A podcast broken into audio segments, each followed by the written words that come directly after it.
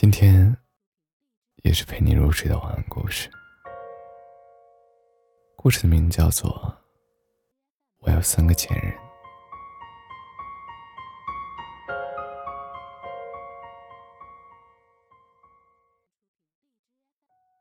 我有三个前任，不才令他们给大家认识一下。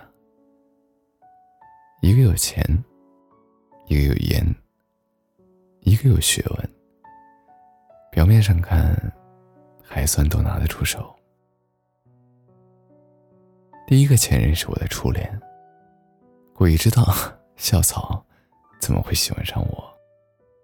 和他在一起很风光，毕竟颜值这个东西，正儿八经的写在脸上，有时候比钱还实在。长得好看的人，一般都很讲究，不仅自己讲究。还要求他身边的人也讲究。我就是在他命令下，又是减肥，又是学化妆。说真的，我真的过得挺苦的。我饿了三天三夜没吃饭，西红柿都不敢吃太多。他走在街上，依然会对我说：“你看旁边那个姑娘，腿多细，你什么时候能跟她一样就好了。”实在对不住。我饿得两眼昏花，看什么都像卤猪蹄子。后来我停止了减肥，因为我们学校辩论队，我要代表学校出战。我怕自己每天都饿得精神恍惚，拖了后腿。那场辩论我们赢得很精彩。我正要跟他分享我的喜悦，才看到几个小时前，他发给我的微信：“分手吧，你不可能瘦下来的。”你不好看，追我的人是你，嫌我的人也是你。男人难搞。我回了个好吧，看到的是红色感叹号。说真的，女孩子有时候挺要面子的。你可以说她笨，你可以说她作，你可以说她胖，但你不能说她长得不好看。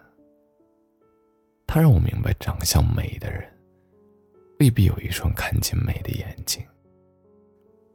平心而论，我长得还算能看得过去，不然起初他怎么会看上我？除了长相以外，我难道没有任何内在可言吗？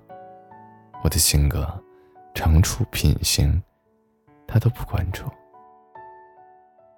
小时候，我妈总是叮嘱我。与人相处，要学会发现、欣赏别人的闪光点。后来我才明白，不是每个人都有妈妈的。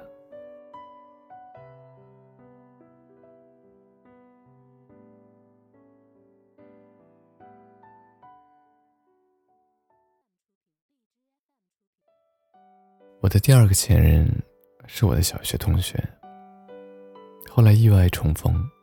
发现他竟然是个富二代，我由衷的感慨自己小时候不问世事，单纯到永远不识泰山，而且还把他打哭过。开始的时候挺甜蜜的，我们大学隔了大半个中国，每天一起开黑、打游戏，都很开心。虽说是找了一个富二代男朋友。但并没有给我打钱、送包包之类的情节。身边的朋友都很羡慕我，连我妈听说了都很高兴。可我以为，我就想简单的和他谈个恋爱，只是碰巧，他家有钱罢了。所以物质方面我从来没有要求过什么，因为毕竟我还在上学，生活简单朴素，花钱的地方。也就火锅、烤肉、奶茶的开销是最大。他来看我时，我们都是吃吃喝喝、唱歌、看电影。有一次他问我：“你怎么和别的女孩不一样？你不爱逛街啊？”难道我直接坦白的告诉他，是因为我穷吗？开什么玩笑！我十分体面的回答。没什么需要的，就不逛了呀。这话落到他妈妈的耳朵里，又听闻我家境一般，不仅没有夸我本分，还提醒他：“你防着点儿，这姑娘城府深着呢，放长线钓大鱼。”此后那段日子，我很痛苦，你知道吗？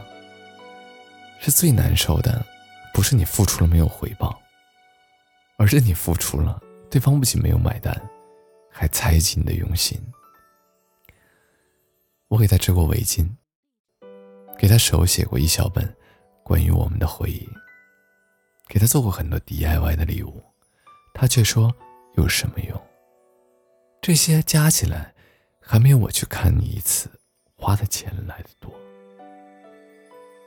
我表示我也可以去看他，他说：“你来了吃饭住宿还不是花我的钱。”于是我向他承诺：“这次我请你，不用你花一分钱。”当时临近月底，我生活费紧凑，机票都是借钱买的，他却又质疑我：“你对我这样好。”是为什么？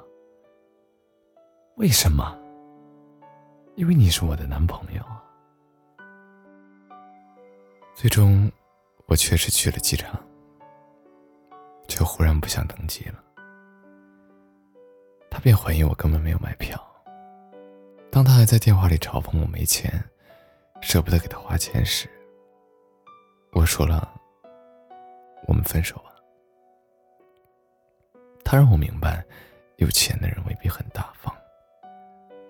他们对和钱有关的事情，反而比正常人要更加的敏感。钱使他们更有魅力，却也可能成为枷锁。有时，他们会看紧自己的钱袋子，生怕有人是为之而来，是骗子或强盗。没钱时，钱能给人安全感；有钱时，钱会带来危机感。相比之下，财力相当的恋爱更容易细水长流。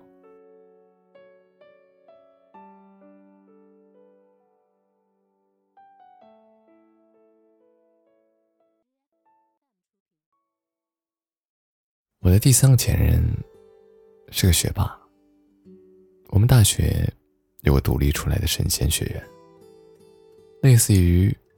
高中的尖子班，他就在里面。老师很喜欢他，同学很尊敬他，他上知天文下知地理，英语好到让我一个英语专业的学生 自愧不如。不仅这样，他还会日语和德语。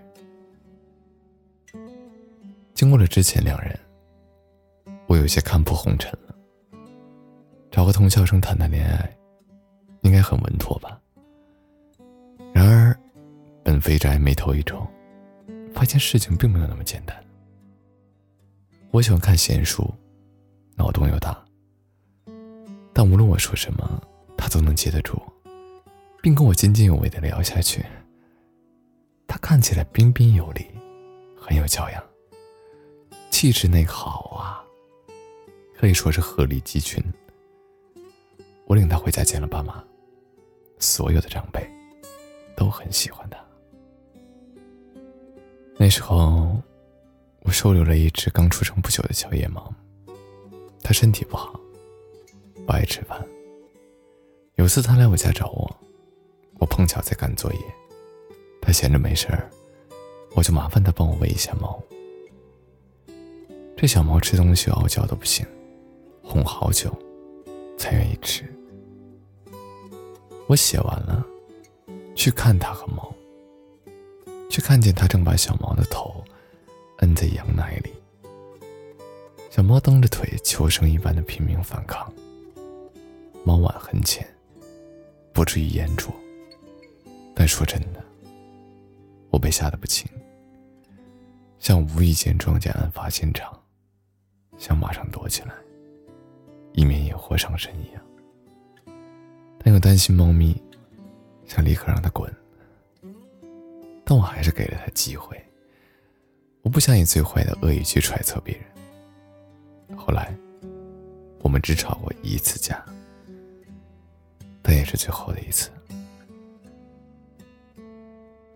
那天不过是因为吃饭的时候，我点错了他想要的牛排。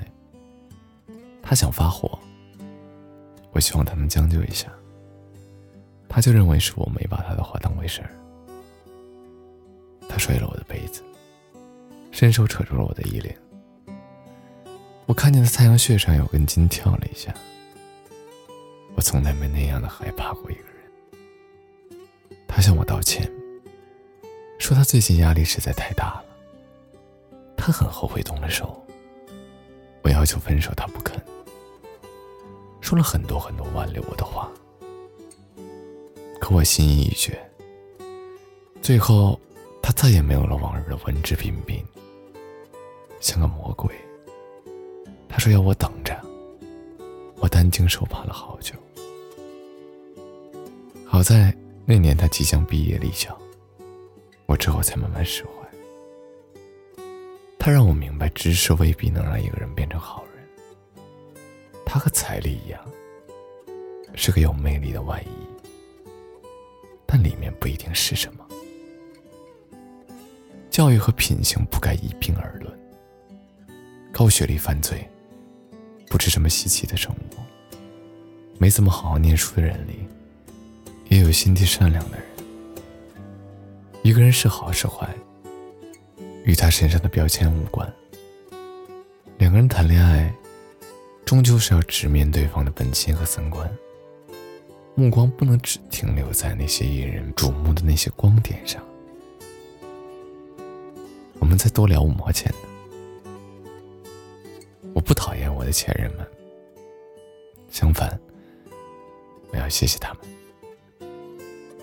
除了上述的教训之外。第一个人，让我学会了注重形象，学习提升品味与审美。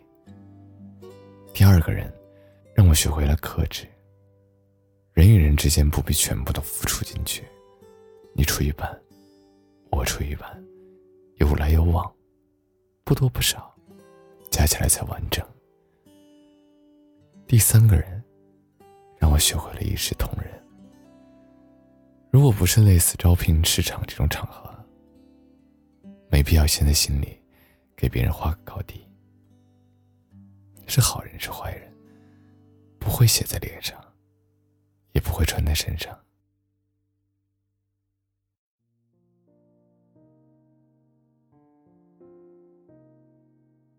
飞鸟会把痕迹留给天空，他们曾路过我的世界，金钱的脚印。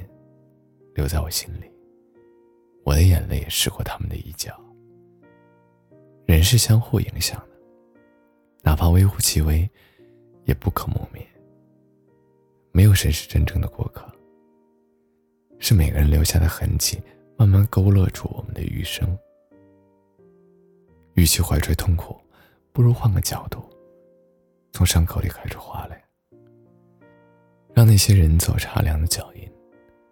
回头望去时，不再那么兵荒马乱，而像庄严又神秘的图腾。等到下一个人出现，我依然愿意以更好的我，奋力去拥抱他。而且我相信，总有一个人会来，让我重新做回一个孩子，把这些烟火里尘埃的教训，一下子全都忘掉。